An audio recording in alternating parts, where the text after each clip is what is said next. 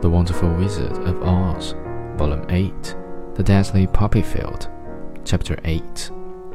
Well, I try, said the stork, but if I find he is too heavy to carry, I shall have to drop him in the river again.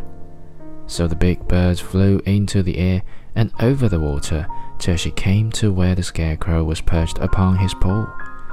Then the stork, with her great claws, grabbed the scarecrow by the arm and carried him up into the air and back to the bank, where Dorothy and the lion and the Tin Woodman and Toto were sitting. When the Scarecrow found himself among his friends again, he was so happy that he hugged them all, even the lion and Toto. And as they walked along, he sang "Toll-de-ree-de-lo" at every step. He felt so gay.